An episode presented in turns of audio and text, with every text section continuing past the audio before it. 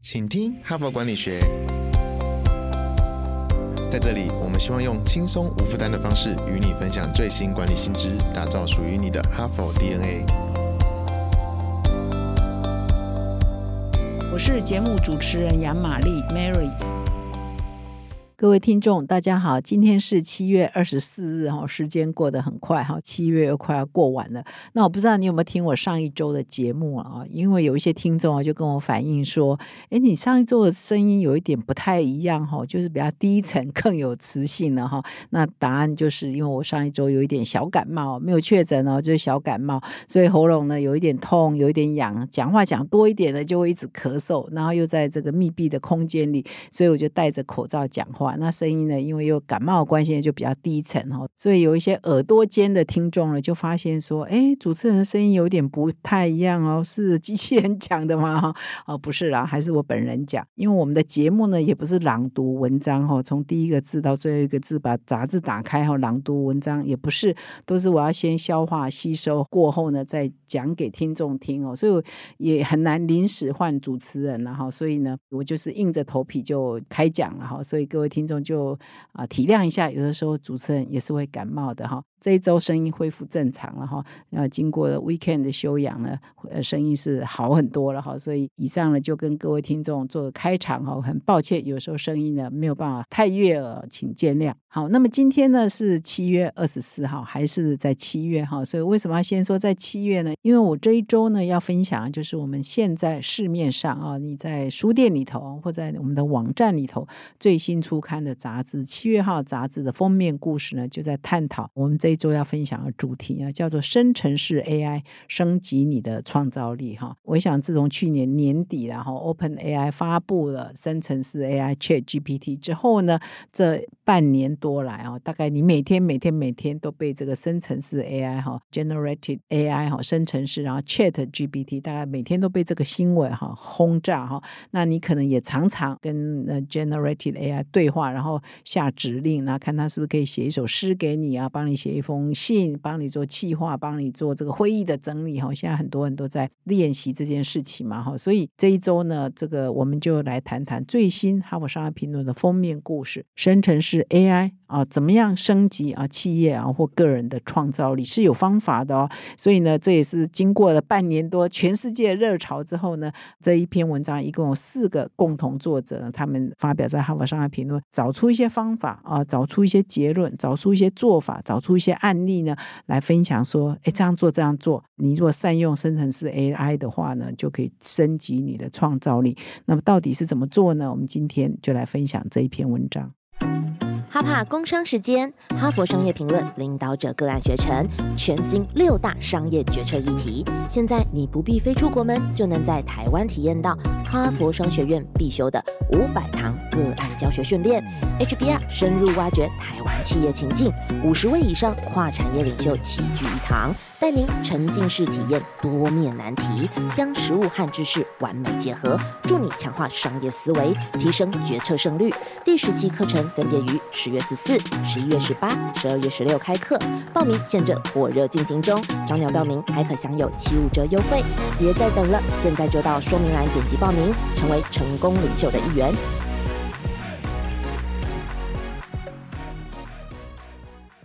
那么，哈佛商业评论上的文章呢，很多都是有好多共同作者，他们在不同的国家、不同的学校，甚至不同的领域，可能是学校老师搭配一个企业界，可能是学校老师搭配一个顾问公司啊啊合作而成的哈。今天这篇文章也是类似这样好几个共同作者。今天分享的这篇文章是七月号《哈佛商业评论》的封面故事，特别探讨过去半年来生成式 AI 的热潮之后呢，到底我们怎么样善用生成。是 AI 来协助企业或者是个人达到创新哦，升级创新。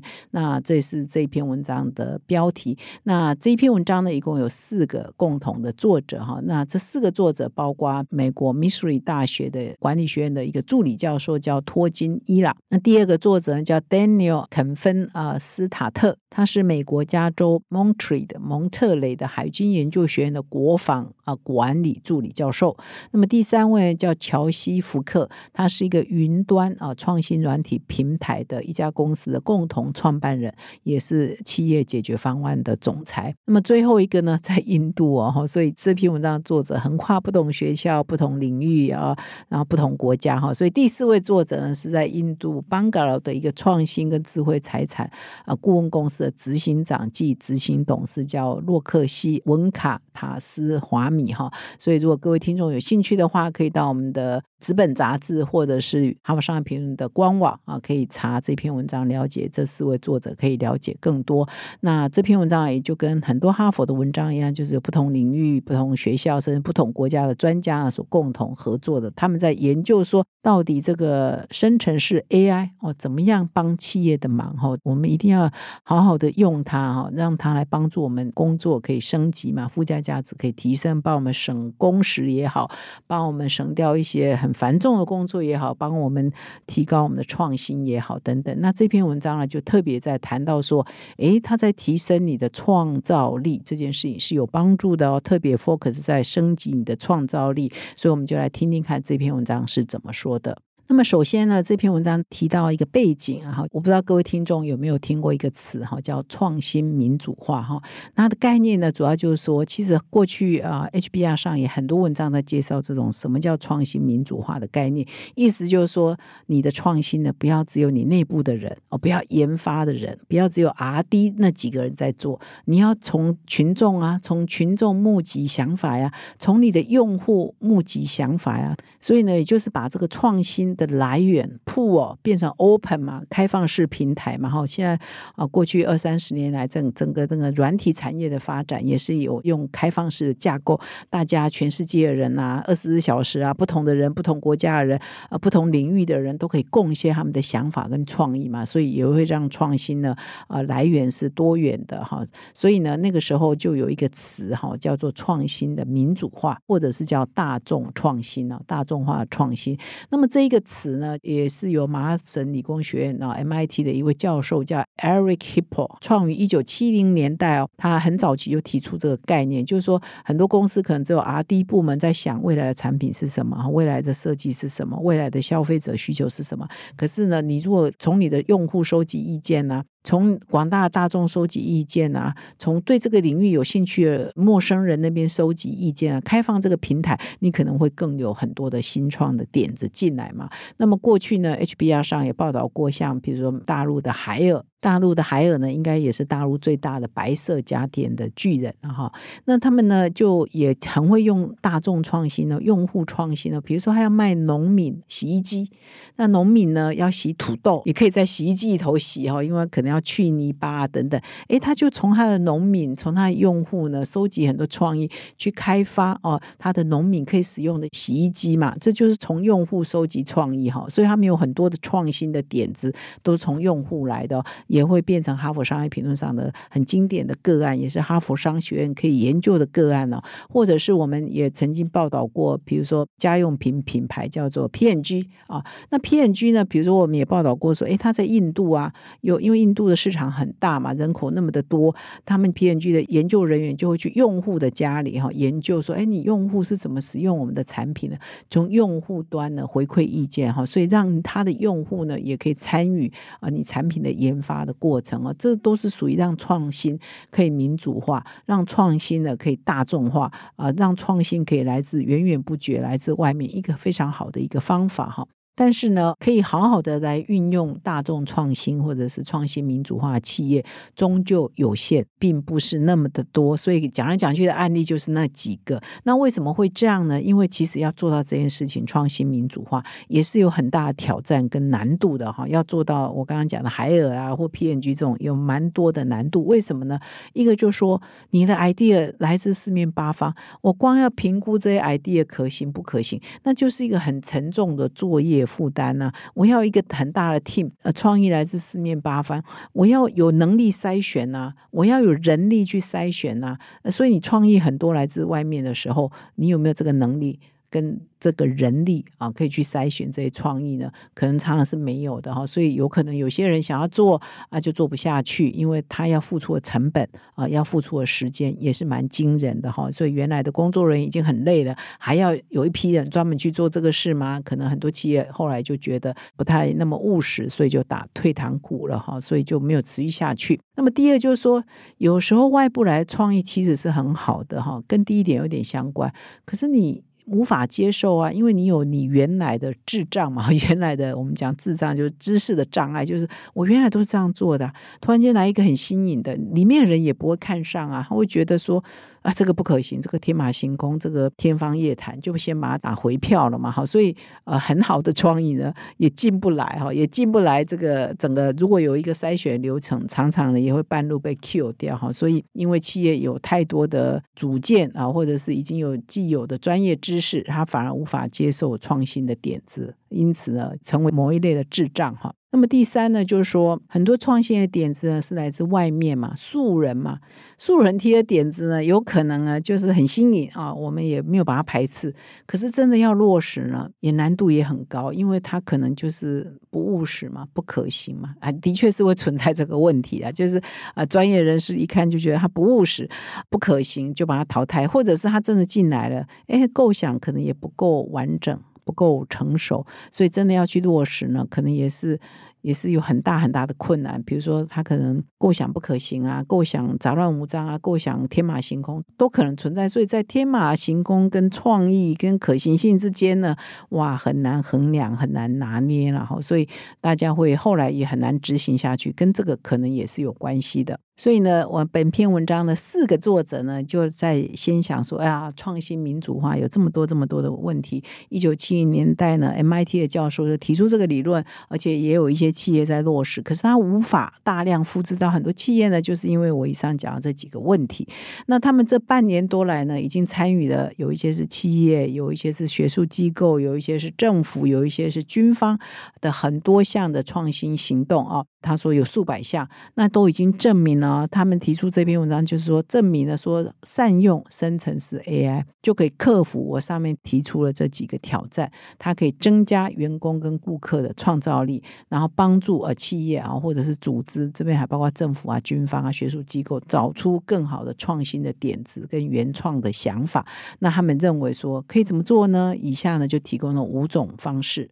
那么，首先呢，他提出来第一个啊，生成式 AI，你如果善用的话，对创造力的提升有什么帮助呢？第一个构面是促进发散式的思考，哈，也就是我可以把风马牛不相及的一些想法跟元素啊，透过这个生成式 AI 呢，来帮你构思，呃，帮你做设计，哈，还蛮有趣的啊。那在这个之前呢，其实也有一个前提的，我不知道各位听众有没有听过，哈。就是在这个生成式 AI 出来之后，最近呢，大家都在谈说，一有一种新行业哦，现在会很热门哦。啊，如果你可以做这个的话，你就会是很红的人哦。那这个人叫什么职位呢？哈，因为我们不是出现了网络媒体、数位媒体，我们就有很多的小编嘛，哈，网红嘛。那么现在在这个生成式 AI 红的人是什么呢？英文叫做 Prompt Engineering，哈，叫提示工程师，就是很会给 AI 啊，给这个生成式 AI 提示的人，就是你。你问他什么问题，你要他啊跑出什么东西来，你要会下指令哈，或者提示可能听不太清楚中文的话，就是你会下指令。所以呢，这边谈的一个前提就是你要怎么下提示，你要什么下指令，然后你只要下得好，然后你的创造力是有的，你事实上 AI 就可以帮你做很多你过去可能要花很多很多时间做的事情嘛。那因为很快呢，就可以帮你把一些想法落实呃做出来，所以呢就会促进你啊在短时。间内呢，可以有发散式的思考，而且短时间内呢，就把你的想的做出来，然后再决定要把它走到下一步哈。那他这边就举了一些例子啊，比如说啊，现在很多人都在用 Mid Journey 嘛。我们呢下指令可以是文字啊，可它跑出来就是图像哦，把我下的指令呢变成图像跑给我们看，而且瞬间嘛很快哈，所以呢他就这边就指出说，哎，我在 Mid Journey 上啊，就是下了一个指令 prompt，说请结合大象跟蝴蝶来创造一张图像啊，然后啊它就生成了一种混合的生物哈，大象跟蝴蝶，这在我们的杂志上呢，在我们的数位官网上都是有照片的哈，所以如果你很好奇大象、蝴蝶、象。碟到底长怎样呢？到底这个 Mid Journey 把它画成怎样呢？出来图像是怎样呢？你可以到我们的杂志啊上去翻，或者到我们数位版的官网去翻，你就可以看到，哎，还蛮可爱的，蛮漂亮的啊。我们的这个作者都有附上他们的这个 prompt 下了之后，到底相碟长怎样的照片哈。接着呢，他们就把这一张这个相碟呢，由 Mid Journey 产生的相碟呢，放到另外一个这个也是呃 AI 叫 Stable Diffusion 啊。那么这也是另外一款呢，Mid Journey 以外另外一款呢，蛮受欢迎的，把文字啊转图像的一个模型的一个语言模型了哈。所以呢，它转到这个 Stable Diffusion 的时候，就又下了一个 prompt，下了一些提示跟指示，说，哎，你把这个相碟哈变成这个椅子的设计。哦，你用它的元素哈，你去 random，你去算图哈，可以产生几种椅子的模式，你越多越好。然后再把这个相碟呢，再去设计说，你帮我把这个相碟的图形变成传统手工巧克力糖果。所以呢，我们杂志上这篇文章旁边就绣了好多哦，至少二三十张椅子哈，相碟，把用这个相碟的元素去设计成为椅子哈。这个椅子长得怎么样？它的花纹设计是怎么样？它的材料是什么？它的椅背呢，是不是有有大象的鼻子呢？椅背是不是有蝴蝶呢？啊，这个呢就蛮有趣的，很多元哈。所以各位听众还是要去看我们的杂志哈。那巧克力也是一样啊，就是有巧克力，呃，有两只大耳朵的巧克力，也有这个一只大鼻。的巧克力也有耳朵跟鼻子在一起，巧克力就是各种不同造型的巧克力，也蛮可爱的哈。所以这个就是变成说，如果你是一个椅子的制造商，你在设计椅子。你会不会下这个 prompt？你会不会下提示、下指示说：“哎，我先用相碟，然后再把相碟变成椅子。”哎，这就可以提升你的设计创造力。你不需要很多 R D 在那边画一个月，那出二十张图不需要啊。那你如果是一个糖果饼干的设计师哦，你也巧克力也有各种造型啊，很强调嘛哈。那如果说你是巧克力厂商，你要做设计，巧克力要长得不一样，今年的款跟明年的款，今年圣诞节跟明年圣诞节要有一些差异。哎，你善用命。Journey，你善用 Stable Diffusion，它就可以抵你十个设计师，有没有这个可能呢？这篇文章就讲说，就是有可能嘛。你要先有这个 idea，说我要做什么，你要会下提示，那它自然的这些 AI 呢，就可以帮助你把这些文字。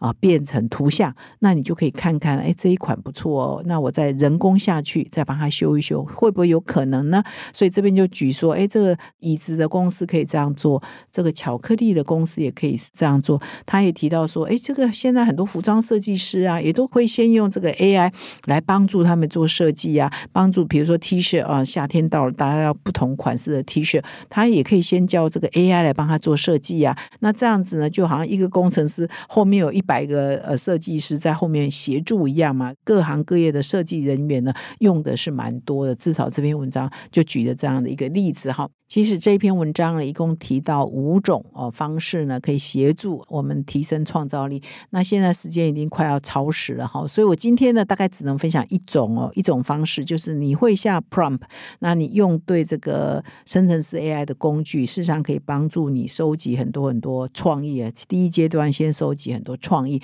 他这边呢又举了下一个例子啊，就是说啊，我们用 Chat GPT，这个是一个大型的语言模型嘛哈，你可以呢在 Chat GPT。上尝试哦，就是说我们常常讲创新，就是 A 加 B 等于 C 嘛，哈，就是我把 A 元素在 B 元素，你从来没有想过说 A 加 B 会产生一个什么新的东西呢？你可以先在这个 Chat GPT 上实验哦。那他这边说。就有一个团队啊，他们不是 A 加 B 而已，他 A 加 B 加 C 哈，到底会产生什么呢哈？所以他们就呃在玩一个一个创新的方法，就是说他们在 Chat GPT 上就给了一个提示哈，这个提示是说，就他们 prompt 是这样下说，你将扮演构想发想者的角色哦，那么请随机生成十个常见的名词。然后从中呢，随机选择两个名词哈，给我哈。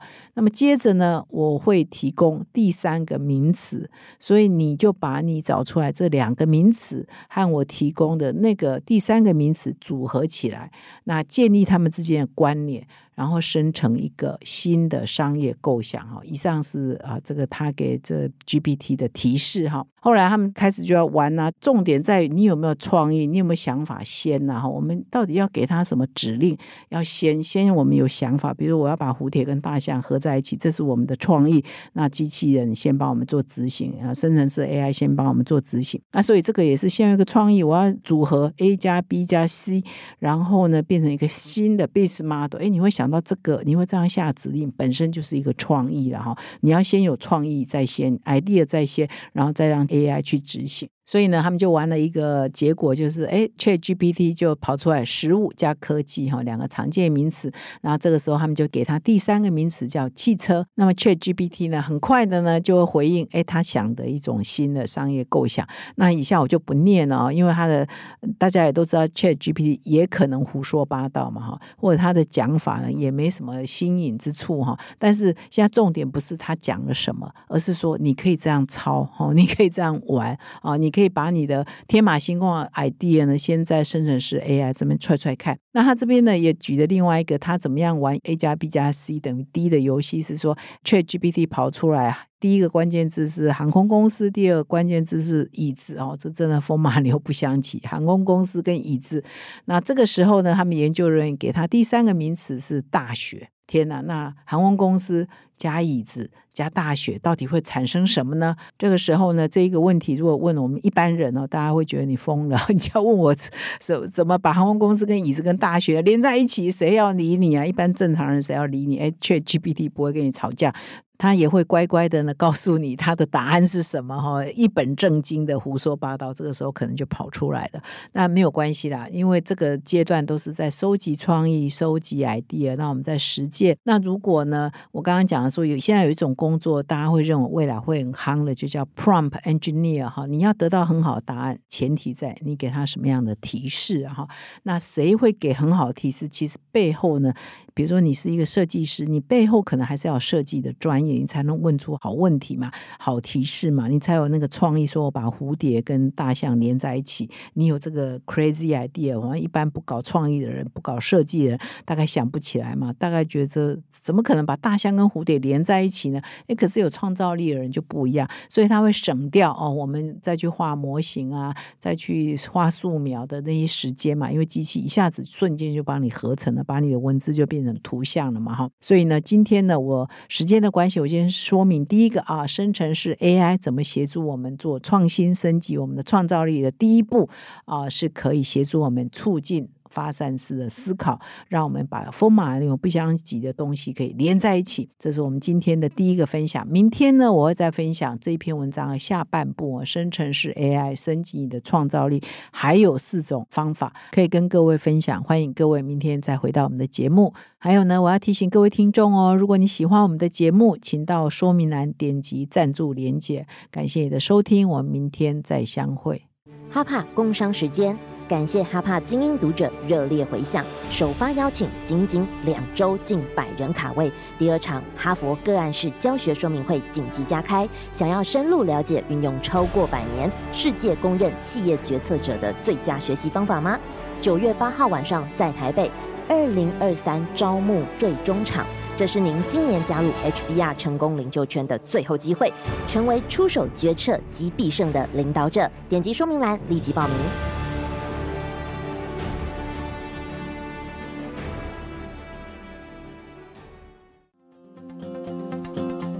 现在就注册 HBR 数位版会员，每月三篇文章免费阅读，与世界一流管理接轨，阅读更多管理大师的精彩观点。现在就开始。